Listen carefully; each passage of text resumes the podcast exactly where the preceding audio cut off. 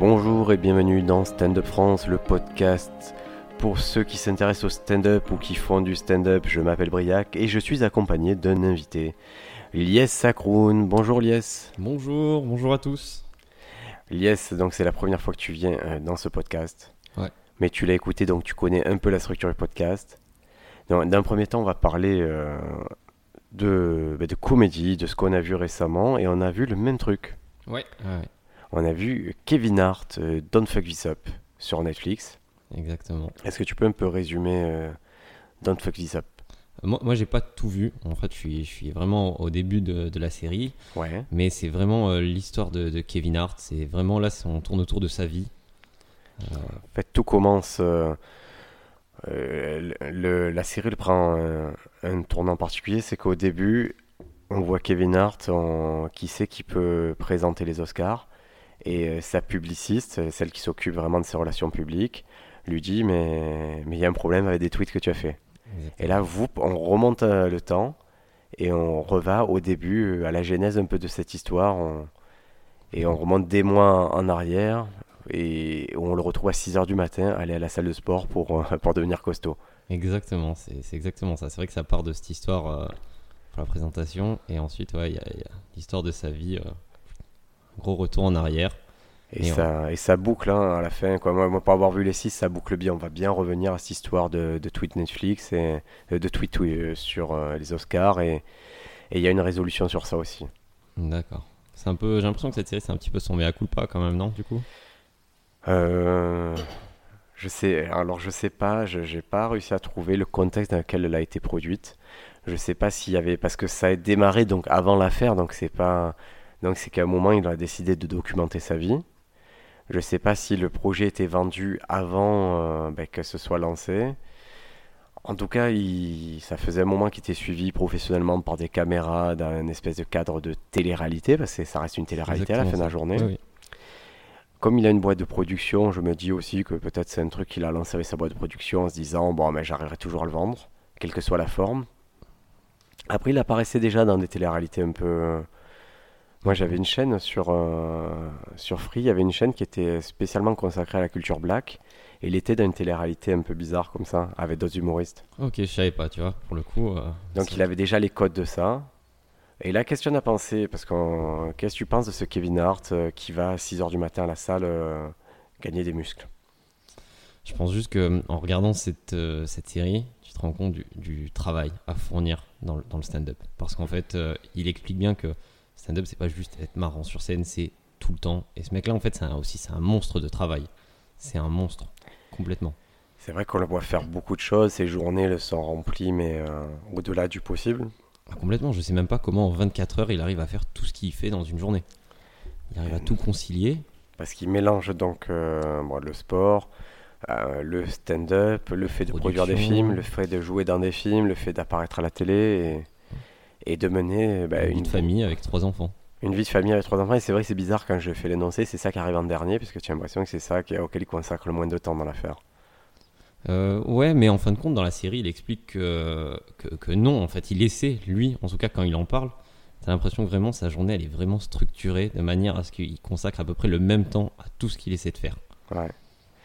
Et, et tu vois, le fait que tu parles de son travail, je me dis que c'est pas tant un mea culpa qu'il a essayé de faire avec cette série. Je crois qu'il a essayé de vendre son image de mec qui travaille beaucoup. Parce que si tu regardes bien, euh, et tu vas voir des autres épisodes, tout le monde lui dit, putain, quand ils vont le voir, que ce soit à Londres ou n'importe où, font, lui c'est un gros travailleur, lui c'est un gros travailleur. Il a réussi à vendre ce côté, je suis un gros travailleur et je me défonce pour y arriver. Ouais, mais en fin de compte, euh, la série, elle tombe vraiment bien, en fait. Parce que, effectivement, si tu me dis, tu vois, je savais pas que ça avait commencé avant l'histoire, avant le scandale. En fin de compte, il a réussi à, à tout mettre dedans. Et du coup, il a, il a pu faire son mea culpa, montrer que c'est un monstre de travail. Mais surtout, Euh, il y a un en plot twist dans le truc, c'est qu'il y a. Au début de la série, tu annonces que tu entends parler d'une crise maritale dans son couple.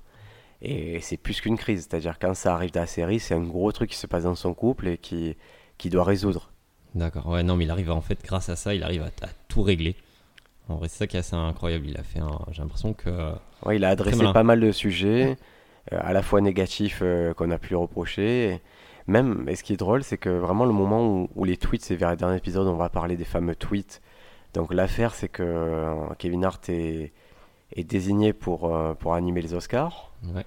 et que certains et qu'on retrouve des tweets euh, homophobes, qualifiés homophobes de 2012, donc des années avant, et que ben, les associations, les gens en général disent ben, c'est pas possible que quelqu'un qui présente les Oscars ait pu produire ces tweets-là. Et, sa gestion de la crise, elle est euh, assez pathétique. En fait, tu vas voir qu'il il gère très mal cette partie-là, et il la gère tellement mal que même ses potes, ses managers et tout, ils se foutent de sa gueule de la façon dont il gère. Puisqu'il va faire des messages genre euh, torse nu avec des grosses chaînes. C'est le message de, de rédemption du dit j'ai compris, je fais une erreur, mais tout le reste, tous les signaux qu'il renvoie, c'est euh, contraire à ce qu'il dit. Ouais, il n'est pas du tout raccord, il n'y a pas de congruence entre ce qu'il ce qu'il est et ce qu'il dit. Quoi. Oui, de toute façon, juste derrière, en fait, quand on lui dit ouais, tu, ou tu t'excuses ou tu le présentes pas, il dit euh, je m'excuse pas quoi. Ouais. Donc euh, il renonce euh, à présenter la cérémonie. Toi, tu t'excuserais pour un truc euh, que tu as dit sur scène? Je pense pas. Parce que là, c'est vrai qu'on a eu le, le débat hier soir et, et c'était assez intéressant. on- avec euh, une comédienne qui s'appelle Anaëlle, elle a un point de vue qui, est vraiment intéressant aussi sur ça. C'est, euh, moi, je me suis senti sur une certaine scène, je me suis senti un peu censuré par, euh, par l'ambiance. Elle m'a dit, mais est-ce que c'est pas ça qui t'oblige justement à être meilleur? Et, elle dit, tu devrais pas parler de cette scène en disant qu'il y a de la censure. Tu devrais être fier de cette scène, tu vois. Elle, elle m'a un peu retourné le truc en me disant, euh, tu devrais pas en parler comme ça, en fait, ça devrait être ta scène euh, de cœur, et, s'il y a ces trucs-là, tu devrais être plus fort que ça. Et c'est une bonne façon de voir, je trouvais. Ouais, non, elle a pas tort. Vraiment, elle a, pas tort dans ce qu'elle a dit. Et euh, non, mais effectivement, tu vois, tu, me- poses la question, tu me dis est-ce que je m'excuserai Je te dis je pense pas, mais sincèrement, je, je, je le ferai pas. Parce que pour moi, il faut faire une différence entre ce qu'on raconte sur scène, qui, faut faire la différence entre une blague, de toute façon, et ce qui est réel. C'est une blague. Son tweet, clairement, je ne connais pas, mais c'est une blague. Le problème, c'est une blague à un moment où les gens ne veulent plus des blagues sur ça. Exactement, mais c'est une blague faite en 2012. Mais est-ce que ça sera toujours le problème? Est-ce qu'on juge quelqu'un de 2020 de, sur ce qu'il a fait en 2012 Je- Après, il y en a, tu es obligé de les juger.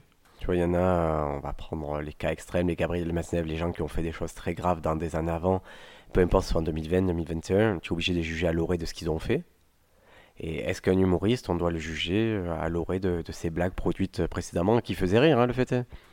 Ouais, mais c'est toujours pareil. Donc, est-ce qu'on peut euh, juger une blague? Après, il n'y a pas eu un acharnement, je trouve, de, de Kevin Hart. Tu vois, on- ça se voit. Enfin, en tout cas, Ah non, il n'avait pas, il n'était pas monomaniaque sur le sujet, Exactement. sur l'homosexualité, sur... euh, parce qu'en fait, c'est prendre en 2012 euh, quelques tweets comme ci, comme ça, et dire il est homophobe. Non, mais alors prenez tout et il est tout ce que vous voulez en fait. Avec les Oui, on peut être tout ce mais qu'on là, c'est à ce moment-là, c'est certaines associations, certaines communautés qui ont spoté ça, qui ont dit, pour nous, dans notre spécificité de, de malheur ou de, c'est pas acceptable. Et, et ce qui est intéressant, c'est euh, il y avait Eddie Murphy. euh, Eddie Murphy fait un peu plus d'apparitions publiques récemment. Je sais pas si tu l'as senti ça. Non. On on assiste à un grand retour d'Eddie Murphy, donc euh, qui a fait le Fig et Beverly Hills et qui était vraiment. On, on dit que c'est un des plus grands stand-uppers euh, qui existait. ouais. Ouais. À son époque, il était imparable. Tout le monde, euh, voilà, il a vraiment cassé le jeu. Il est apparu en même temps que, il a commencé en même temps que Jerry Seinfeld. La différence, c'est qu'Eddie Murphy, vite, il est devenu une très très très grosse star et il a fait une bascule cinéma et une bascule presque incognito ces les dernières années. Et là, il est en train de revenir, à revenir dans des films de qualité. Il a fait euh, Dolomite is My Name sur Netflix. Tu l'as vu ça? Non, non, non. C'est super chouette. D'accord. C'est sur un, c'est sur un mec qui est un comédien un peu raté, euh, qui, euh, qui en fait pour euh, réussir dans le stand-up va commencer à se créer un personnage de Dolomite qui est un, un proxénète. Et avec ça, il va utiliser euh, les blagues euh, que, les, que certains clodos racontent dans la rue. D'accord. Et il va, il va truc et ce personnage, alors que lui galère plus années, ce personnage il va de suite cartonner. Et c'est un mec qui a réellement existé, hein, qui a fait ça. Donc ça, je vous le conseille fortement, on en a déjà parlé de podcast. Et donc, Eddie Murphy il est en train de revenir, et on lui a posé la question, il fait, mais qu'est-ce que vous pensez de vos, ske- de vos spectacles qui sont disponibles? Tu sais, il y en a un, Delirious, quoi, Sur où il- Netflix Voilà, ils sont disponibles sur Netflix, où il a, le, où il a en cuir, tout ça. dans rouge. Il dit j'ai écouté, il y a beaucoup de blagues sur les gays, sur les homosexuels et tout. Il dit ça me je m'excuserai pas, ça me c'est pas j'avais pas honte mais c'est juste ça c'est juste une photographie du gamin que j'étais. Entre temps, j'ai eu le temps d'évoluer, de penser à autre chose et tout, mais c'est vraiment, voilà, à l'instant T, si tu prends le Eddie Murphy à cette époque-là, si tu lui reproches de faire des trucs, ouais, c'est possible. Mais je suis d'accord avec euh, ce qu'il raconte. ouais, c'est son point de vue. Pour moi, il est, il est juste. En plus, le spectacle, si je dis pas de bêtises, dans les années 70, c'est ça, Eddie Murphy 74 Plutôt quelque 80, chose plutôt 80. 80 Voilà. Ouais. Donc, 70, c'est le spectacle de Richard Pryor qui est comme ça. Mais voilà, pour le spectacle de- d'Eddie Murphy, je peux comprendre que ce qu'il racontait euh, dans les années 80, il l'assume. Parce qu'en plus, en même temps, ça reste des blagues. Ouais. Et aujourd'hui, si on lui demande est-ce qu'il regrette, il doit pas regretter. Pour moi, il doit pas regretter ce qu'il a dit. Parce qu'en en fin de compte, quand on fait une blague, il n'y a jamais rien forcément de méchant. Faut, faut, faut arriver aussi à prendre euh, Ouais, du recul vis-à-vis d'une blague. Je sais, mais, mais quand tu t'excuses, c'est pas que tu regrettes des fois, c'est que, c'est que tu n'as pas le choix. Il arrive aussi que eux ils s'excusent parce qu'on leur dit la situation maintenant elle va s'envenimer et tu vas pas t'en sortir de cette histoire.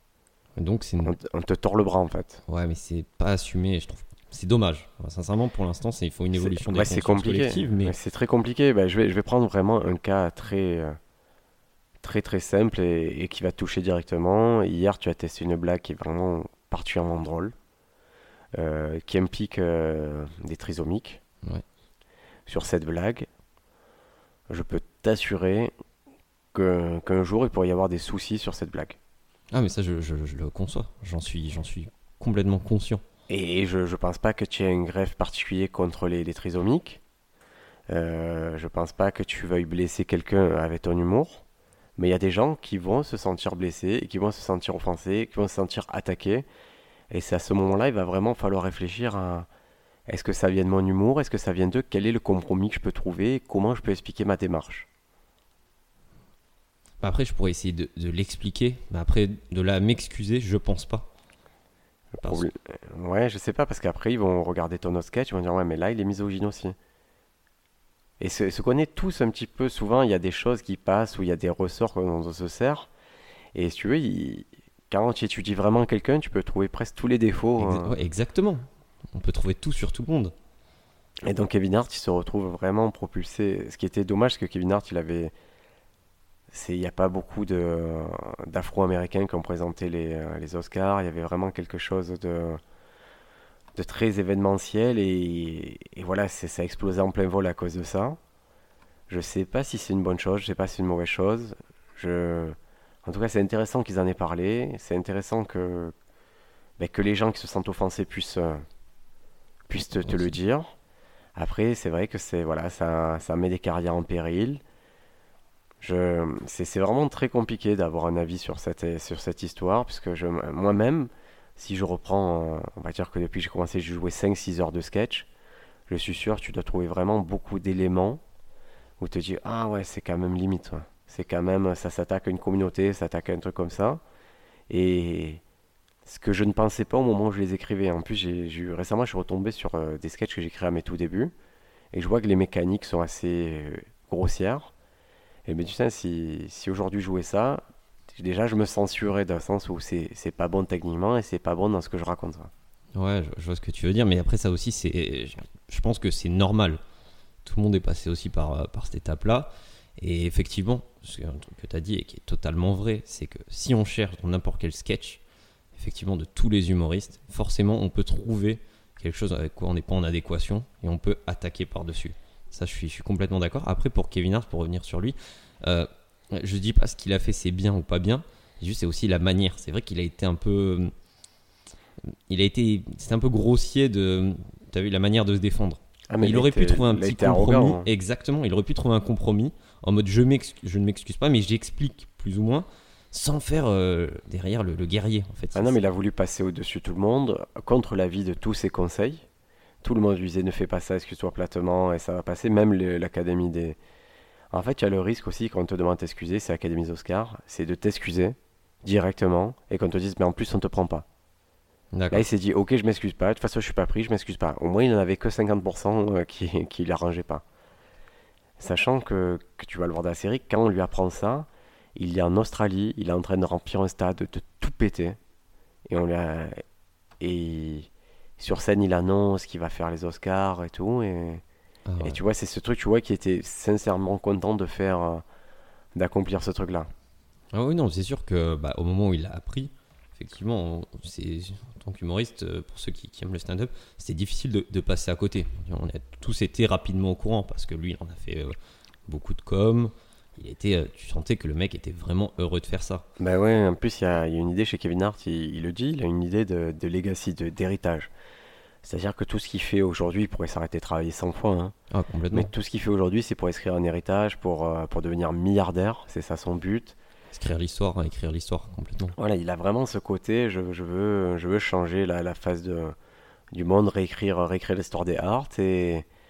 Puisqu'il n'a pas une histoire facile, son père, il est, il est Ouais. particulier. Et c'était un toxicomane qui, on voit bien qu'il a, voilà, qu'il a, qu'il a pas eu l'enfance la plus facile non plus, Kevin Hart. Ouais, ouais, non, il explique bah, dans l'épisode 1, de toute façon, déjà, ça, on le voit autour de, même au niveau de sa mère. euh, Ah mais, écoute, est-ce que tu... Je sais pas si c'est directement de l'épisode 1, mais justement, sa mère, est-ce que tu...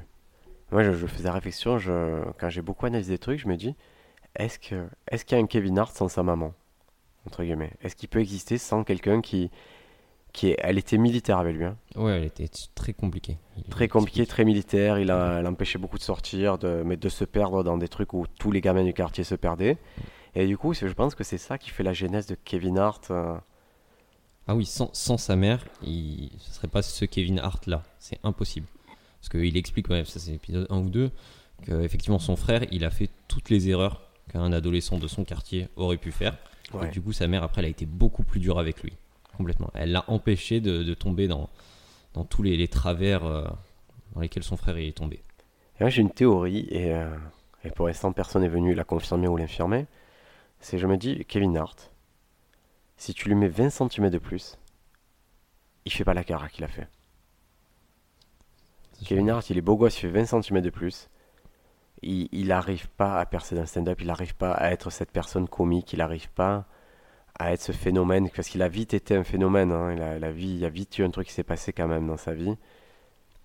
Parce que je pense que le fait qu'il soit petit, qu'il ait cette tête un peu bizarre, euh, je crois que c'est ça qui a contribué à sa personne comique, qui a fait cette personnalité euh, délirante en fait. Ouais, c'est non, c'est c'est possible. Sincèrement, je peux pas dire oui ou non, mais c'est c'est vrai que c'est possible parce que il a un physique un peu. c'est assez particulier parce que il est, il est plutôt beau gosse. Il Ouais. est pas très grand. Il est assez musclé. Donc c'est vrai que de base, il est différent. Ouais, là, tu, là, tu me parles du Kevin Hart d'aujourd'hui. Oui. Maintenant, on repasse euh, quand il est jeune. Est- il, il est, était- il est pas super beau il- gosse. Il est pas laid, il est loin Non, il mais il est pas musclé comme aujourd'hui. Il est pas musclé, il est tout fin, il est vraiment petit. Il est pas un peu petit, il est vraiment petit. Il, mesure combien Parce que tu vois, je pourrais Ah, je dire. sais pas du tout. Je, C'est Lionel Messi. je, je le connais pas, mais pour dire le, le physique, moi, je, je, je trouve que ça joue dans, dans ces histoires-là. Dans Oui, le sens que ça où, peut faire une différence. hein. moi, je crois que, ouais, il y, a- il y a des gens beaux qui réussissent en stand-up, mais je crois que c'est, plus le fait de, de se sentir à part, de se sentir marginal, qui fait que tu développes un humour. Kevin Hart, il fait 1m63. Ouais, il est même plus petit que Lionel Messi, je crois. du coup. Donc, tu vois, Un 1m63, physique un c'est vraiment atypique, pas. ouais. Voilà, c'était ma théorie. N'hésitez pas à la discuter, mais je, je crois que le physique, ça façonne un peu les humours. De la même façon que, je, que l'humour d'un Louis C.K., ça vient du fait qu'il soit jamais senti beau gosse aussi. Quoi. Ah, ça c'est sûr. Et un Bill Burr, euh, il a donné des clés de son humour, Bill Burr, hein, mais, mais ça fait aussi partie du truc, de se sentir un peu un mec à part. euh. Ouais, oh, il était roux, il y avait un truc un peu aussi. Ouais, Wilbur, il avait un truc aussi un peu particulier. hein. Ouais, ouais. Et Bill Burr, euh, tu, tu regardes le Mandalorian? Non, bah non, c'est pas encore sorti. Ouais, bon, que tu es naïf. que tu es naïf. Tu regardes vraiment pas, alors tu n'as pas Non, regardé. j'attends, j'attends mars. Ah ouais, je suis content parce que genre vers la fin de la série, il y a, y a une apparition de Bill Burr. Ok. Et ça fait trop plaisir parce qu'il joue un vrai personnage, un mercenaire et tout. Et ça fait, tu te dis, putain, c'est... Il n'y a pas plus mainstream que, qu'une production euh, Star Wars chez Disney. quoi. Ah ouais, Et te dis que ce mec-là, il est en train d'accéder à, à la popularité totale alors que ses blagues, elles sont d'un hardcore. c'est clair. Ah, J'ai remarqué un truc et je... c'est que Bill Burr, souvent il était repris par des sites euh, un peu d'extrême droite, genre égalité, réconciliation, les choses comme ça. Euh, Il y a beaucoup de ces sketchs, de ces passages qui sont repris, traduits en français, c'est-à-dire si tu veux voir que tu n'as pas Netflix ou tu veux voir les anciens spectacles de Bill Burr traduits en français, tu... sur ces sites il y est. Voilà, qu'il- c'est le même problème de- du coup avec euh, qu'avec Kevin Hart en. Exactement, c'est-à-dire qu'à un moment, tu peux prendre une photographie de Bill Burr, dire Ouais, euh, les femmes, euh, elles- faut vraiment pas les taper. Et là, il te, pendant une minute, il, il te raconte qu'en fait, oui, il y a des cas où tu peux taper une femme. Ouais, Mais c'est, ça fait partie du rent global de, de Bill Burr. Et, oui, là, extrait comme ça, te- je me dis que les gens ils le perçoivent d'une façon. De la façon dont ils veulent. C'est-à-dire que les gens qui vont sur ces sites disent Ouais, il a raison, les femmes, euh, il faut les taper. Mais après, si on recontextualise dans le spectacle, tu vois, sorti du contexte, effectivement, tu peux mettre tout et n'importe quoi. Une fois que tu as sorti du contexte, tu prends une phrase comme ça, tu Là, c'est, des bouts de exactement. spectacle, mais c'est vrai qu'il n'y a pas le, le contrepoint que souvent il l'offre parce que Bill Burr, il a, il a ce côté, je vais défendre un point de vue extrême, Exactement. mais je sais pas, moi, je il m'a jamais mis mal à l'aise. Bah non, parce que sa prémisse de base, c'est ça aussi Bill Burr, c'est dire, je pense que dans certains cas, il faut frapper les femmes. Donc là, tu, tu peux être choqué, mais derrière, il va t'expliquer pourquoi. Et surtout, Et c'est marrant. il est toujours au milieu d'un truc où lui, c'est une, euh, c'est une merde, quoi. Oui, c'est ça. C'est ça. Lui, déjà, il se prend pas, pas des masses au sérieux. hein, donc, euh, Et j'en profite puisqu'on parle de Bill Burr. Euh, Il y, a, il y a une série qui est sortie sur Comédie Centrale. Toi, ça va pas te plaire parce que c'est pas sous-titré. ouais, c'est compliqué. Euh, mais c'est c'est une série d'interviews de Bill Burr. Et en fait, il interviewe des, euh, des comédiens sur plein de sujets. Et, et c'est vraiment, c'est vraiment très élégant comme il fait. Et il interviewe moi, je- une jeune fille qui s'appelle Rosebud, qui euh, qu'on voit dans la, la série euh, sur Amazon Prime euh, In- euh, Inside Jokes. On, suivait en fait sa participation dans la série Rosebud, on suivait sa participation de, euh, au spectacle Just for Love, comment elle se qualifie et ce qu'elle fait là-bas. Et, et- et sur scène, elle racontait qu'elle avait un passé assez trouble, qu'elle était dans l'alcool pendant longtemps, tout ça. Et là, du coup, il y a cette conversation entre Bill Burr et cette jeune fille, et c'est c'est très inspirant en fait. Il a des très bonnes conversations et c'est un bon intervieweur. Ce qui me, j'en doutais pas, hein, mais Ouais, pas étonnant. c'est un très bon intervieweur. Et il y a un moment où il y a cette phase qui est, euh, qui est très belle. C'est Rosebud qui dit ben, Ma mère, elle- je l'ai bergée récemment, elle m'a dit Tu sais, c'est pas parce que tu fais de la comédie que tu dois être la comédie. Et Bill il fait Putain, c'est super profond ce qu'elle t'a dit, ta mère. En gros, l'idée, c'est c'est pas parce que tu es dans un milieu de farce que toi, tu dois être une farce, tu vois, une imposture ou un truc comme ça. D'accord. Et Bill Burr, lui, il enchaîne. Ouais, mais, il- ouais, mais c'est comme à l'université. On... C'est pas, je disais au gars de mon, de mon dortoir, c'est pas parce qu'on on doit pas être un cliché de, de mec de dortoir. hein. On n'a pas besoin des pizzas sur, euh, sur le canapé. On peut, faire le, on peut faire la vaisselle comme des êtres humains. Mais Ouais. ça, c'est vraiment Bill Burr. hein. Ouais. Mais, tu- je trouvais ce côté, c'est pas parce que tu es la comédie que tu dois être la comédie. J'ai trouvé assez, assez deep. c'est fin au début, tu vois. Si t'avais pas donné explication, je comprenais pas forcément. Je pense qu'il y a vous voulez en 100 venir explications. En fait. Euh, Je suppose que chacun peut trouver sa petite explication sur le. l'interprétation derrière. Euh, Moi, je te propose, de- on- a fait un peu le tour de ce qu'on a vu et de ce qui était intéressant cette semaine. Ouais. Je te propose maintenant bah, de, partir sur un sujet qui va s'intéresser un peu plus à, bah, à ta vie, à, ce que tu es, parce que les gens ne te connaissent pas encore. Non. Euh, ceux qui fréquentent les scènes parisiennes, je pense qu'ils te connaissent un peu plus maintenant. Ouais, un petit peu plus. Alors, Lies, euh, tu as commencé le stand-up il y a combien? Il y a 4 ans et demi. Donc, on est en 2015 Ouais, fin, fin 2015. euh. Qu'est-ce qui fait qu'à un moment tu te dis je vais faire du stand-up? Moi, c'est une, passion, en fait, depuis, depuis toujours. Ça commence comment? C'est franchement, sincèrement, c'est difficile à te dire parce que depuis toujours, c'est c'est une passion. Tu vois, même enfant, je, je pourrais pas te dire qui m'avait donné cette passion parce que j'ai grandi avec les humoristes français pour le coup. Tu vois. Qui par exemple Gad Elmaleh, les classiques Ouais, les classiques, exactement, exactement. Après, euh, c'est vrai que ma mère me faisait voir un petit peu du déproche quand j'étais petit. Mais après, j'ai grandi sin- sincèrement surtout avec Gad Elmaleh, Jamel Debbouze, Eric et Ramsey. J'ai grandi vraiment avec ces, ces humoristes-là. Et donc quand toi tu quand tu décides de faire stand-up, à ce moment-là tu es à Toulon, tu vis à Toulon, C'est ça. dans le sud de la France, et euh, tu vas faire stand-up à Toulon pendant combien de temps?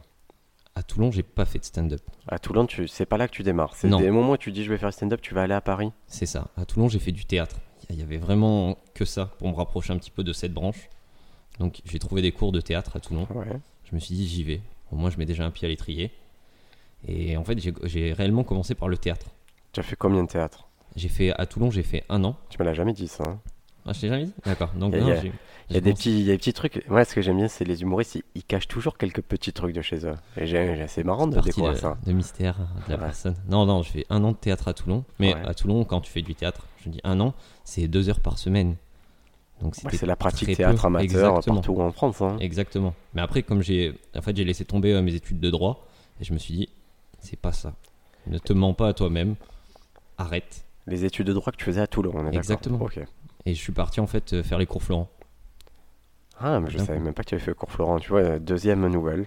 Donc Tu vas à Paris, tu fais le cours Florent. Comment ça se passe l'entrée au cours Florent? C'est un concours C'est quoi? En fait, tu as un mois où tu, euh, tu fais des, des- des cours réellement, tu apprends un, texte, et après il y a une audition à la fin de ce premier mois, et on te dit oui ou non si tu as accès au, au cursus euh, du cours Florent. Et c'est payant? C'est payant, ouais, ouais. D'accord. Et toi, tu as été accepté? Ouais, j'ai été accepté. Et tu as fait combien au cours Florent? J'ai fait un an. Et c'était en quelle un année cursus ça de trois ans. Je peux- C'était il y a peut-être 2013. D'accord, c'est vraiment juste avant le stand-up. Oui, oui, complètement. Juste Donc, avant. Ok. Donc tu es en 2013, tu fais ce cours Florent avec toujours cette idée de stand-up et, euh, et tu montes toujours pas sur scène pour faire du stand-up, pour faire tes blagues? Non, non, Qu'est-ce que c'est qui te... C'est quoi ta limite à ce moment-là? C'est moi-même. C'est tout. C'est tout. C'est euh, tu te cherches des excuses parce que réellement, il y a du stand-up. Je le, je le vois puisque je, je- je suis parti voir des, des spectacles, des plateaux, des scènes ouvertes. Mais la limite, c'était moi-même. Fallait en fait juste après les cours Florent. Tu vois, j'ai fait un an chez Florent parce que c'est un cursus de trois ans. le Ouais. cours Florent. Mais ça correspondait pas à ce que je voulais même dans le théâtre classique. C'était pas réellement ce que je voulais, donc euh, je suis parti et j'ai fait les cours Galabru. Ah, je connais pas du tout. C'était Euh, au théâtre de, du gymnase. de Michel Galabru? Ouais. Mais il y avait Michel Galabru? Oui, il donnait des masterclass, ouais. Ah, c'est fou. Ouais, donc je l'ai rencontré, j'ai eu la chance de, de le rencontrer. J'ai du mal à, à connecter le, le stand-up à Michel Galabru. Ouais, non, la, la connexion, elle est. Mais en fin de compte, euh, il- la- je crois que sur la fin de sa vie, il en a fait. Il, a, il, a, il est monté un petit peu. enfin, du stand-up, non, il a fait un seul en scène.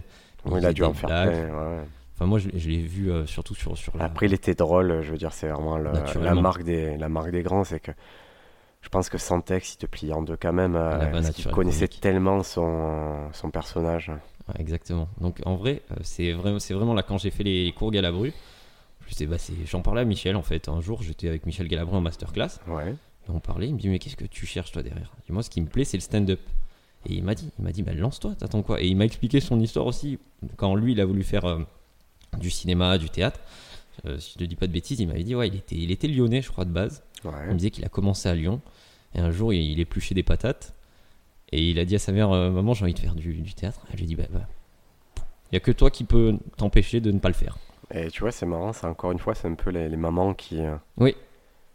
Moi, ma mère, elle me dit. euh, moi, ma mère, elle dit j'ai toujours dit que tu avais un physique à faire de la radio. sympa. hein. C'est non mais et c'est pas méchant qu'elle le dit. Non mais je elle, elle dit c'est moi qui exagère en disant tu avais un physique à faire radio mais en fait elle, elle s'est toujours dit tu seras bien en radio. D'accord. Et, et moi j'ai toujours compris de t'y troller pour faire euh, alors que moi, moi, j'ai toujours aimé la télé. J'ai toujours compris dans ma tête d'enfant mais t'y troller pour faire de la télé mais c'est ce que j'ai compris aussi quand tu m'as dit la phrase. Mais parce que je l'ai je l'ai tourné comme ça m'arrangeait je crois. Ouais. Et, et donc euh, toi ta mère quand tu l'as dit euh, voilà bon cours Florent j'arrête qu'est-ce que- qu'est-ce qu'elle en a pensé? En fait, je, je lui ai pas, je, lui- je lui ai dit que j'arrêtais, mais c'est pas j'arrête, je, je fais autre chose. Parce que j'avais déjà, je m'étais renseigné sur les cours Galabru avant de partir des, des cours Florent. Ouais. Voilà. Et du coup, elle m'a dit, bah, si tu penses que c'est mieux pour toi, fonce. Question pratique. Oui. À ce moment-là, euh, tes sources de revenus, c'est quoi? Mes sources de revenus, Ouais, quand tu fais cours Florent. ah bah, c'est, euh, pour le coup, ça fait vraiment assister, mais c'est euh, papa. Non, mais c'est tout le monde. euh, je Ah non, mais complètement. Ne- quand tu finis le bac et, ou que tu fais tes premières études, il- je pense que 90% des gens, euh, ben, c'est les parents qui, qui subviennent à leurs besoins. Et y a pas, ça fait partie un peu du schéma, euh, de notre schéma aujourd'hui d'éducation en France. Ouais, mais moi, ça m'a, dérangé. C'est pour ça que derrière, j'ai trouvé un travail alimentaire assez rapidement. Donc, euh, à partir de. Donc, quand cours Galabru, c'est toujours tes parents qui subviennent à tes besoins? Euh, cours Galabru, je commence en même temps un petit travail alimentaire pour pouvoir D'accord. me- me démerder un peu seul. Donc ça, c'est un petit peu, je te dis, ça, c'est pas innocent. C'est-à-dire que il y a des gens qui pensent que c'est pas compatible faire un travail alimentaire, faire du stand-up et faire, euh, ou alors euh, se lancer, prendre des cours, faire des choses comme ça. C'est tout à fait compatible. C'est compatible, C'est juste une question de, d'envie. d'envie, de volonté, de vision et de, et de comment vous vous sentez par rapport à, à vos parents, à la société, tout. À un moment, c'est le travail, c'est pas que euh, je vais à un endroit et je gagne des sous. C'est je vais à un endroit, j'ai des relations sociales, je, je, je me confronte à un autre monde et cet autre monde, il va, il va nourrir mon stand-up peut-être. Il va nourrir ma façon de voir la société, il va... Et je crois que tu es plus inspiré par les galères que par, euh, par le fait d'être blindé en fait. Oui, c'est sûr. Parce que si t'as pas de problème, réellement, c'est très dur de trouver de, de l'inspiration. Pense. hein. Exactement. Ouais, je pense aussi hein, que c'est que le, le stand-up c'est vraiment une histoire de galère et de et si tu as pas ce, parcours un peu cabossé, c'est pour ça que je te disais Kevin Hart, euh, s'il fait 20 cm plus que tout va bien, il n'y a pas de Kevin Hart. Ouais, c'est sûr. Louis C.K. s'il était sécure toute sa vie, il n'y aurait pas de Louis. Ouais. Et donc là on est euh, donc on est à 2013-2014, tu fais Galabru et après? Et après, vraiment, c'est pendant les, les cours Galabru. ouais Euh, j'en ai- j'en avais parlé à Michel, j'en avais parlé à ma prof de l'époque, Mhm. et elle m'expliquait que théâtre de du gymnase, il y avait Ouais. une scène ouverte pour faire euh, du stand-up. Et de là, elle me dit bah, T'as écrit des, des, des sketchs Je lui dis Ouais, j'ai- écrit un truc. Et elle m'a fait le, le jouer devant elle. Voilà. Il y a deux, trois élèves qui, qui étaient restés. Je, je fais mon truc. Et elle me dit bah, Faut que tu te lances, t'as pas le choix. Elle me dit Voilà, elle me dit Faut que tu te lances. C'est un bon conseil, hein, tu n'as pas le choix, c'est bien. Je trouve que c'est chouette de dire ça à quelqu'un. de- Arrête de réfléchir, fais-le et ferme-la. Exactement, parce que si tu le fais pas, tu peux pas savoir. Réellement, c'est tout. Parce que jouer devant elle, voilà, elle me dit ça, ça va, ça, ça va pas. Bon, c'est débutant, c'est un premier sketch. Mais elle me dit si tu le testes pas, bah, tu sauras jamais. Ça n'existe pas et ça amène une, moi je trouve ça amène une grande frustration, frustration pardon, chez les gens de se dire ouais moi ce que je crée c'est génial mais je j'aurai jamais ma chance mais fais-le, fais, fais un truc quoi. Essaye et tu verras. Il y a personne en fait, il y a, moi je connais personne qui ferme de porte. Non, non, non. Je connais que vraiment que des portes ouvertes. Il y a que toi qui arrive qui te dit ah, je vais pas passer le, le seuil. euh. Exactement. Donc tu fais ce truc au gymnase alors? Ouais, et elle m'inscrit euh, aux auditions du saut gymnase. Ouais. Et du coup, là, c'est ma première scène. Et ça se passe comment? Ouais, c'est franchement pour une première, la salle était blindée. J'en garde pas un mauvais souvenir. Ouais. C'était pas le carton. C'était ouais, des vannes qui ont fonctionné, d'autres non, mais j'ai pu voir aussi ce que c'était d'être confronté à ça. Mais pour le coup, première scène, je crois il y avait au moins 70-80 personnes. Donc je me suis pas lancé devant zéro. Et, mais en fin de compte, bah, une fois que tu mets le pied à l'étrier, ça m'a plu quoi. Ouais, T'as une coup, tu as pu, sensation, t'as un frisson qui fait que derrière, bah, ok, on continue. Et on continue et on change. Moi, je trouve que la première scène, elle, elle est intéressante dans le sens où ça te, ça te change ton écriture, ça te change ta façon d'aborder le truc, c'est-à-dire, euh, ça t'enlève beaucoup d'a priori, ça, et ça modifie ton comportement face à l'acte d'écrire et à l'acte de jouer. Oui. Et c'est, c'est pour ça que quand j'ai, euh, moi, quand j'ai des élèves, j'ai pas mal d'élèves actuellement par correspondance, qui s'inscrivent via, sais, un site qui s'appelle Superprof. D'accord. Et, et du coup, j'essaie toujours de voir un peu ce qu'on peut faire ensemble. Et la première chose que je leur dis, c'est de trouver des scènes à côté de chez vous. Euh, Dites-moi, vous prenez un compas à une heure et demie de route, où c'est qu'il y a une scène. Vous les contactez, vous leur dites que vous êtes dans cette démarche, peut-être avec moi. Et, euh, et vous me donnez une date de quand c'est que vous allez pouvoir jouer. Et à partir de là, on va réfléchir à la stratégie à mettre en place. Il dit, ah, c'est trop tôt et tout. J'ai fait, mais tu vas pas faire une scène pour gagner des sous. Tu vas faire une scène pour voir si ça te plaît vraiment le stand-up. Parce qu'il y en a beaucoup de gens qui croient que, leur truc c'est le stand-up, alors que c'est peut-être faire de l'improvisation, ou peut-être faire du tricot. Mais le stand-up, c'est une discipline particulière, qui que je rends encore plus particulière parce que je suis, c'est un peu l'armée, c'est comme euh, ma démarche. Et je veux pas que les gens se trompent de trucs. Donc, monte une fois sur scène. Tous tes a priori de tu as regardé Netflix, tous les, tous les trucs Netflix, j'ai écouté tous les podcasts et tout. Une fois, c'est vrai, des fois, tu as l'impression de te sentir un peu ceinture noire quand tu sais tout ça.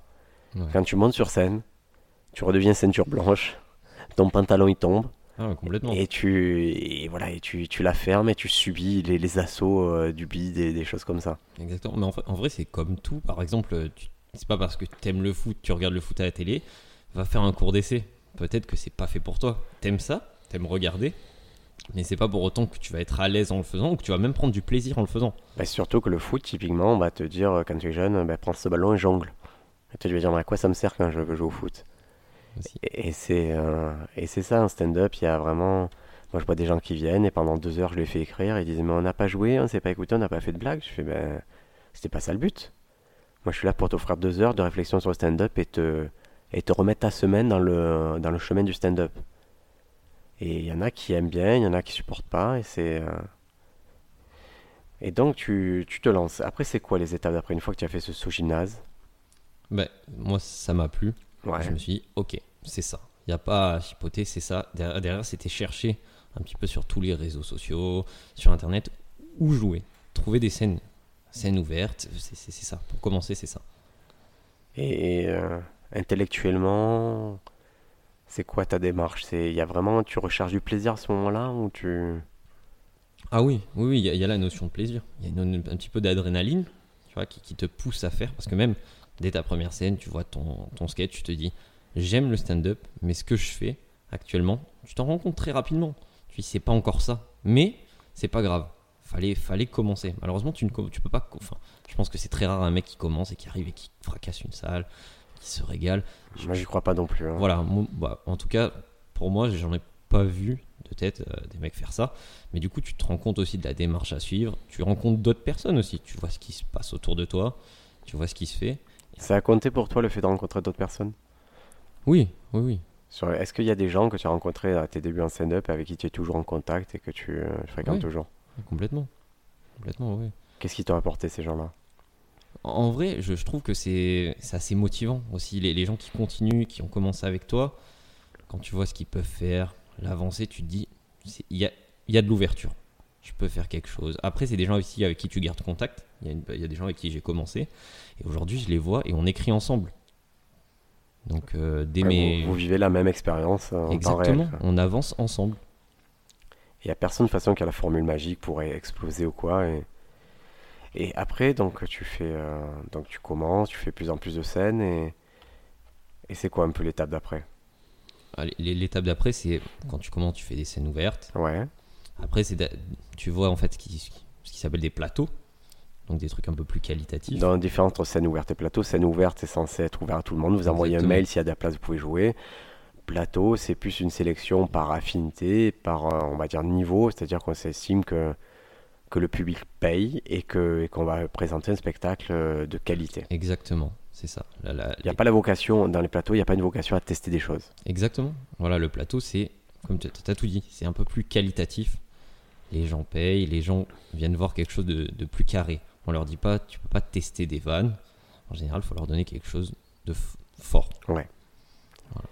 Donc tu fais ces plateaux et après alors toi ton écriture comment tu vois ton progrès? Comment tu mesures ton progrès au fur et à mesure? Euh, le progrès, tu le vois directement aussi euh, dans le fait que quand tu commences ou quand tu es dans tes, tes premières années, euh, ton écriture, j'ai l'impression que, c'est pas une impression, elle s'affine. clairement si tu fais l'effort ouais. Exactement. Tu vises plus juste. Tu, tu vas faire des erreurs, mais t'en fais beaucoup moins.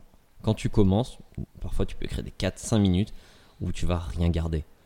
Là aujourd'hui, normalement, si tu travailles, si ça s'affine, tu auras, des trucs que tu vas jeter, mais déjà tu vas taper plus juste dans tes Ah, ça c'est rigolo c'est moi aussi je me faisais le constat que c'était euh, que j'avais beaucoup moins de déchets C'est normal. Bon, j'ai bizarrement paradoxalement j'écris moins mais j'ai beaucoup moins de déchets parce que techniquement il n'y a plus trop d'erreurs Ouais, c'est ça. C'est pour moi c'est normal. Quand tu écris beaucoup aussi, il faut prendre aussi cette habitude. Comme je te dis, moi aujourd'hui encore, j'écris vraiment tous les jours. Ouais. Parfois, je, je vais avoir le, le truc de la feuille blanche, hein, ça arrive. Mais comme mais c'est c'est, vrai que tu as une bonne hygiène je trouve de- d'écriture ouais, bah, je- mais je pense que c'est, le plus important. En plus, tu- quand tu le fais par plaisir, c'est encore mieux. Donc, j'ai dit, euh, j'écris de temps en temps euh, bah, au téléphone avec toi. J'ai deux potes sur Paris, Aubin et Nicolas, on se réunit. Tu vois, on va à la bibliothèque, on écrit. Parfois, on va juste échanger, mais c'est ça le stand-up aussi. moi je vois que tout ce que tu écris ton seul plaisir c'est de me le dire au téléphone Ah ouais, le prends comme ça. Et c'est pareil, moi, quand j'ai écrit une bonne blague, je me dis, putain, je me languis de lui raconter cette blague. Et, Ah ouais, et le but, c'est c'est de te briser le cerveau, en fait. Ah oui, mais c'est un régal. C'est drôle. Putain, il a trouvé ça, c'est vraiment pas mal et tout. Tu vois, c'est un plaisir. Et, et vice versa, quand tu dis un truc, euh, c'est d'autant plus dur que quand tu dis un truc que tu vois que l'autre il accroche pas, tu te dis merde, ça vient. C'est que ça, c'est que le truc il est un peu faible. Au début, tu dis ça vient de lui, après tu dis non, s'il a pas aimé, c'est que c'était pas bien. Ouais, c'est ça. Et, et ça s'est confirmé. Hier, on a joué. On a joué sur une scène à Aix-en-Provence, là, puisque tu es dans le sud en ce moment. Et avant de, avant d'aller à la scène, j'ai pu, à Sofiane, à toi, j'ai pu vous raconter quelques blagues. Et ça prenait à moitié avec vous, et avec le public, ça prenait à moitié aussi. C'était normal. Et, et, et c'est raccord, je veux dire, il n'y avait pas un écart entre votre réaction et la réaction du public énorme.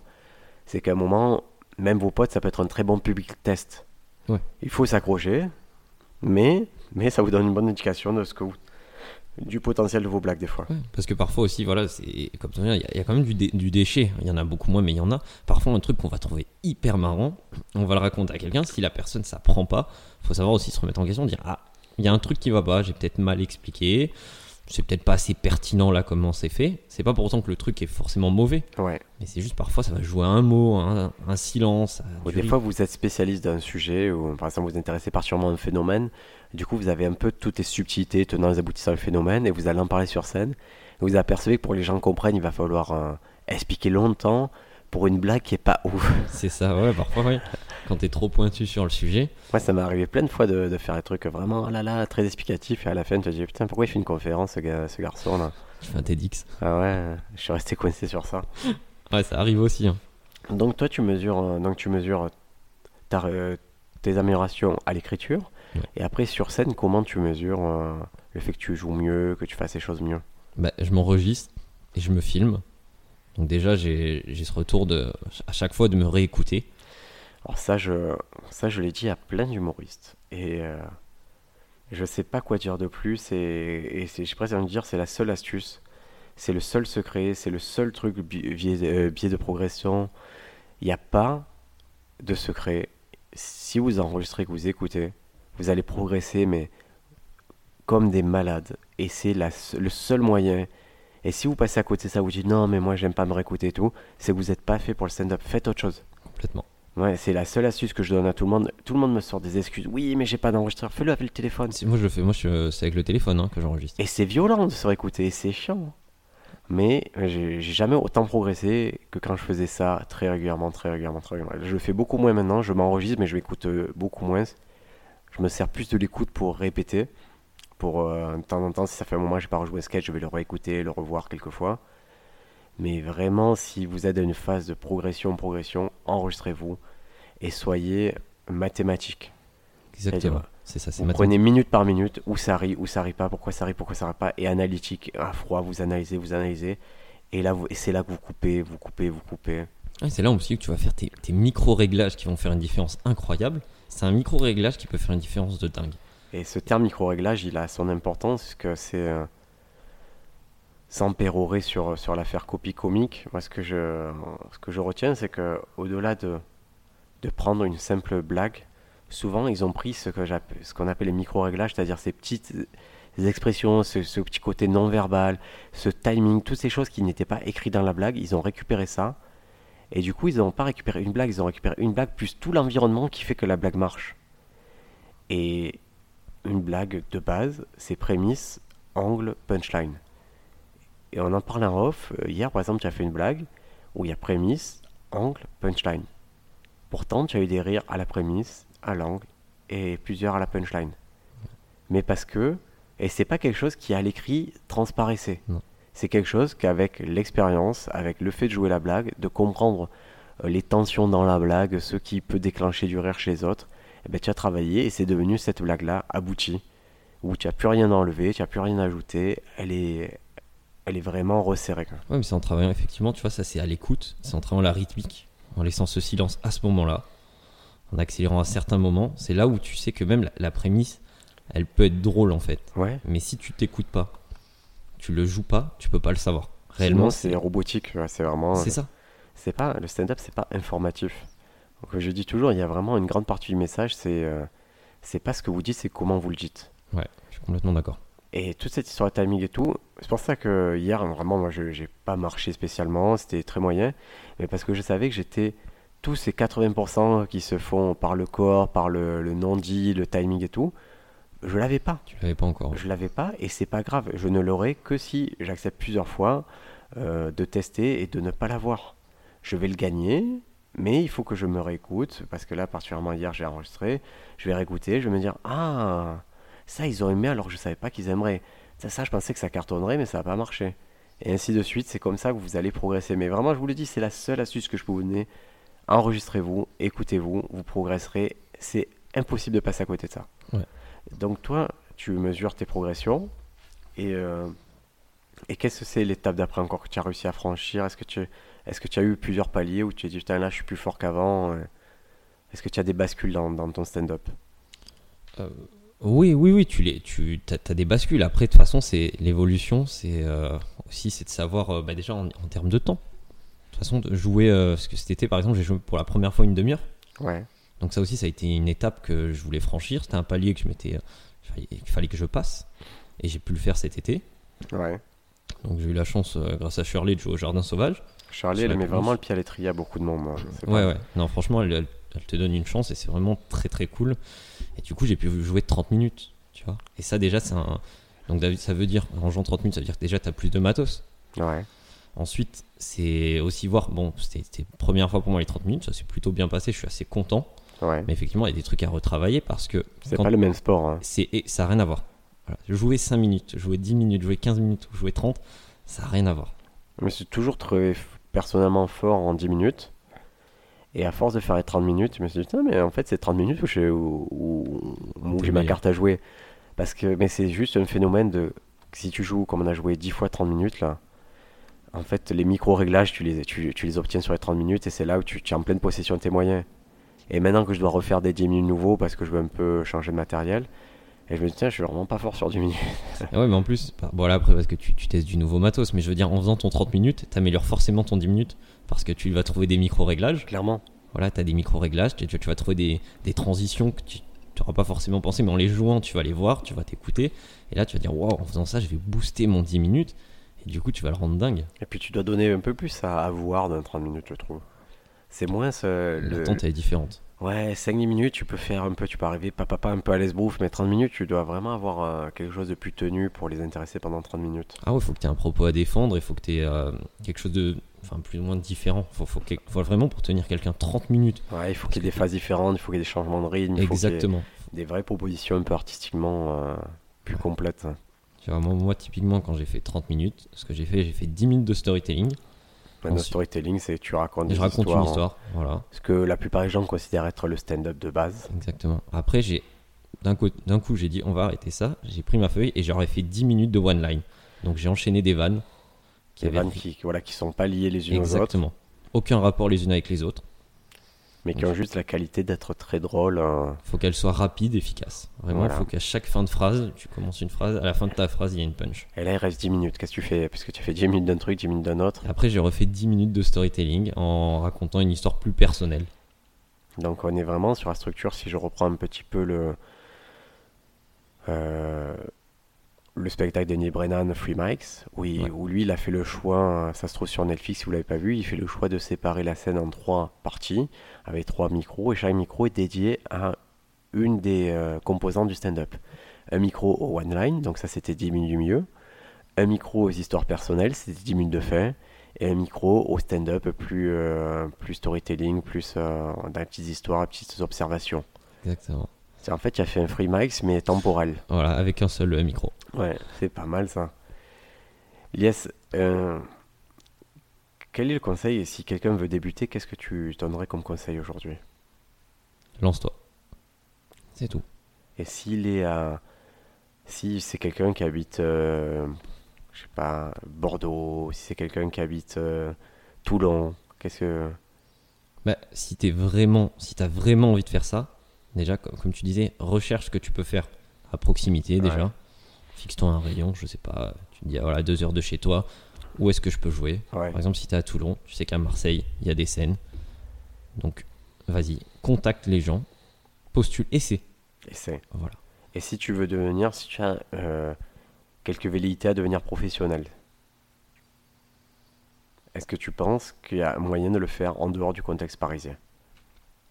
En stand-up?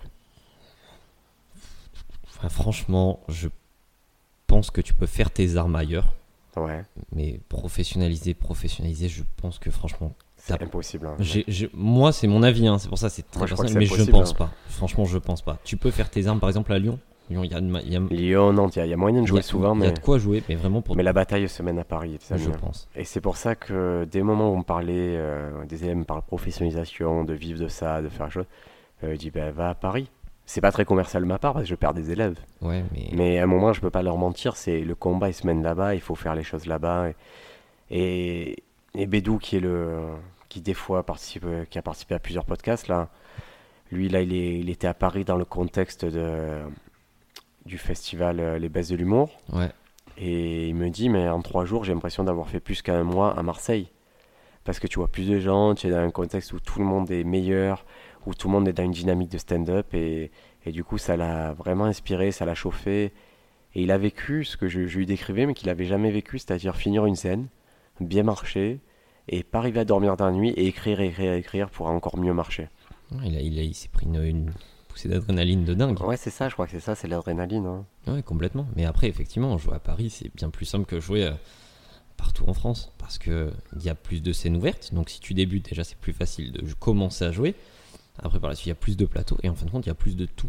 Il y a plus de mecs forts aussi. Il y a, plus, de chances de croiser des mecs qui sont déjà lancés et qui vont pouvoir un peu te- t'inspirer, te, guider. et- Ah oui, mais typiquement, moi, tu vois, la semaine dernière, j'ai eu la chance de jouer au Café Oscar. J'ai pu jouer avec Lamine Lesgade et Amel Chabi. Ouais. Dire- Directement, tu, tu sens que, voilà, eux, eux qui sont des professionnels, Lamine, il vit de ça. Amel Chabi, pareil. Donc, euh, effectivement, tu es confronté à ça. C'est forcément, ça te tire vers le haut. Exactement, et c'est ce que. Moi, je dis souvent la métaphore du, poker ou choses comme ça.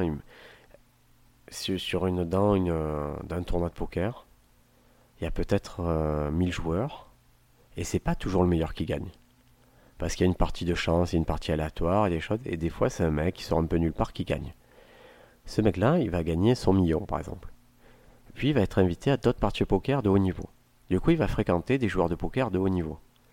Et il va faire plus en plus alors qu'il s'était payé difficilement son entrée au tournoi. euh, Cette fois-ci, il a toutes les tournoi qui sont offertes. Du coup, il va faire tous les tournois. Il va de plus en plus jouer. Puis il va fréquenter des pros qui vont lui donner euh, d'autres façons de jouer. Et qui vont lui dire, écoute, sur l'ordinateur, tu devrais faire ci, tu devrais voir lui, tu devrais faire ça. Et ce mec qui avait le même niveau que toi, voire qui était inférieur, quand il est rentré dans ce circuit-là, c'est un cercle vertueux où il va devenir de plus en plus fort, plus en plus fort, plus en plus fort. Et Paris, pour moi, c'est un peu ça. C'est-à-dire quand j'envoie quelqu'un à Paris qui, qui a un niveau qui est pas haut, là-bas il va se mettre dans un circuit où il va fréquenter que des gens qui sont dans une dynamique de travail. Il va comprendre l'éthique de travail, la dynamique de travail, il va être de plus en plus fort. Et tu récupères un mec transformé. Et quand il revient dans le sud ou qu'il revient dans sa ville natale, et il dit ouais vous êtes gentil, c'est bien ce que vous faites. Et il a même plus, il a même plus à juger ce que tu fais parce qu'il voit que c'est même plus le même métier. Ouais. Il est sur un combat qui est différent. Ouais il vient, c'est des escarmouches ici, mais c'est que le le gros de l'affaire ça se joue ailleurs. hein. Bien sûr, bien sûr. Bah, eh, typiquement, hier, par exemple, quand on, entend, on a joué hier, et là, la prochaine scène, par exemple, à Aix, c'est le 26 février. Ouais. Donc, t'es Aixois, tu veux jouer, Ouais, c'est-à-dire on passe du, euh, du 15 janvier au 26 février. Quoi. t'imagines? Voilà. Tandis que sur Paris, tu C'était mauvaise langue parce qu'il y a une scène juste le lendemain, il y avait une scène juste aujourd'hui. Ah, bah, Mais- entre le 17 et, et le 26, Ouais, ouais. Il y a, y a rien. Tu vois, sur Paris, même si tu joues pas tous les jours, par semaine, sans, faut, faut- faut- sans trop forcer, oui et non, parce que si t'aimes ça, faut que tu forces un petit peu. Faut Mais forcer. 3-4 fois par semaine, tu les joues. Ouais, sans problème. Voilà. Et ça Donc, veut pas euh, dire que tu vas être payé 3-4 fois par semaine, ça veut juste Non. dire que tu peux monter sur scène, tester des choses. Mais du coup, forcément, donc, comme tu disais avec le- le- l'explication de tournoi de poker, tu t'améliores. Forcément. Il n'y a pas de secret, les amis. Et comme un tournoi de poker, à un moment, si tu joues, que tu es le meilleur euh, joueur de poker de, de ton immeuble, c'est pas pareil que si tu, que si tu joues là, dans la grande salle du casino euh, du, C'est clair. à Las Vegas. Et c'est ça le problème, c'est que Paris, c'est la grande salle du casino, il y a beaucoup de joueurs, chacun a sa chance. Personne n'a le secret parce qu'il y a une part d'aléatoire comme dans le poker. Mais il y a aussi une part que- qui appartient à chacun de travailler, de, de se remettre en question et de durer. Aussi. De durer, c'est vrai qu'on a parlé on, avec Lies maintenant, comme ça fait plusieurs années qu'on fait ça, on voit des gens qui avaient un potentiel et qui avaient une technique et qui avaient des choses que, que nous on trouvait admirables déjà il y a des années et qui n'ont pas, qui ont pas supporté le, le- game. Quoi. Ouais, du jour au lendemain, ça, s'arrête. Et vice versa, moi j'ai vu des gens qui avaient qui étaient pas des tueurs, mais qui, euh, qui au fur et à mesure se sont accrochés, se sont accrochés et ont vraiment euh, fait leur trou euh, au niveau professionnel. Ça, ouais, ça va dans les deux sens. Après, en fait, c'est vraiment la force. Après, il faut que ça soit fort du mental. hein. Vraiment, c'est une course de fond. Ouais, il faut pas. C'est ça que je suis assez dubitatif quand j'ai des élèves qui euh, qui veulent diffuser beaucoup de vidéos, qui veulent beaucoup se montrer au début, parce que c'est c'est pas le moment où il faut se montrer. Le début, c'est un moment où il faut avoir du savoir-faire. Exactement. Et le faire savoir, ça viendra un peu plus tard. Mais au début, il faut vraiment se concentrer les deux premières années sur j'apprends à être meilleur, j'apprends à être meilleur. Ouais, je après, si tu es très fort, franchement, ça va se savoir un jour. Oui, Mais c'est à ce moment-là, quand tu penses que tu es très fort, c'est à ce moment-là que tu dois te dire, ok, comment je le fais savoir aux autres? Mais avant ça, c'est presque du temps perdu. Quoi. Ouais, c'est pas ce moment, ce moment qu'il faut diffuser euh, des, des, vidéos. Je pense pas. Moi, personnellement, quand tu es dans tes premières années, au contraire, c'est une erreur à faire. Et je comprends que ce soit flatteur, se dire, tiens, j'ai fait ci, j'ai fait ça, mais c'est au final, ça ne rend pas justice, ça, ça rend pas hommage à ce que vous faites et euh, à tout ce que vous investissez dans, ce, dans cette démarche, vos premières vidéos. Donc, euh, abstenez-vous un petit peu. Mais et si le jour où vous faites une vidéo, faites-la bien, faites-la proprement, faites quelque chose de cool et, et comme ça, tout le monde voit, voit vos progrès. Exactement. Moi, c'est juste reculer pour mieux sauter. Faut... Yes, on va arriver à la fin de ce podcast parce que tu as un train à prendre pour euh, rentrer chez toi. Eh oui. Euh, merci d'être venu. On va te retrouver. Euh, euh, on te retrouve régulièrement dans le sud au Fada Comedy Club. C'est ça, tous les mois. Tous les mois, une fois par mois au Fada Comedy Club. On te retrouve à Paris. C'est dommage que tu aies plus ton plateau. Tu avais un super plateau, le Namek Comedy Club. Ouais, ouais, ouais. Et moi, j'aimerais bien que tu récupères un plateau comme ça, je pourrais venir tranquillement. C'est pas impossible qu'un jour. Mais sinon, sur les scènes parisiennes, on peut te croiser. Sur les réseaux sociaux, euh, il y a deux façons de te voir. Donc c'est Lies Akroun. C'est ça. Ou euh, plus populaire que toi, Kiku. Keiko Richie, voilà, mon, mon chat. Voilà, Keiko Richie qui est un chat influenceur. Exactement. Et donc n'hésitez pas, les... derrière ces deux avatars ben, se cache la même personne qui gère hein, les réseaux sociaux, le chat. En a une plus, plus mignonne, du coup elle a juste dix fois plus d'abonnés que, que l'autre. Voilà, si vous intéressez à actualiser ça compte bientôt des vidéos de Lies et et voilà, n'hésitez pas à lui envoyer des petits messages si vous avez besoin de conseils, comme vous le faites avec nous, avec Stand Up France. Euh, il prendra le temps d'y répondre. Il n'a pas, il, a pas de recette miracle, j'ai pas de recette miracle. Par contre, on peut toujours euh, ben, vous donner un peu plus de motivation, un peu plus de, petites astuces pour, euh, pour vous lancer. Et c'est ça qui est important, on vous l'a dit, c'est un moment de franchir le pas, de passer de 0 à 1, c'est-à-dire de j'ai jamais fait de scène à eh ben maintenant je vais me essayer de d'un peu connaître ma passion. Hein. Step by step. Yes, tu reviendras? Oui, bien sûr, avec grand plaisir. Merci à toi, Briac. Bonne semaine à tous, merci. Au revoir.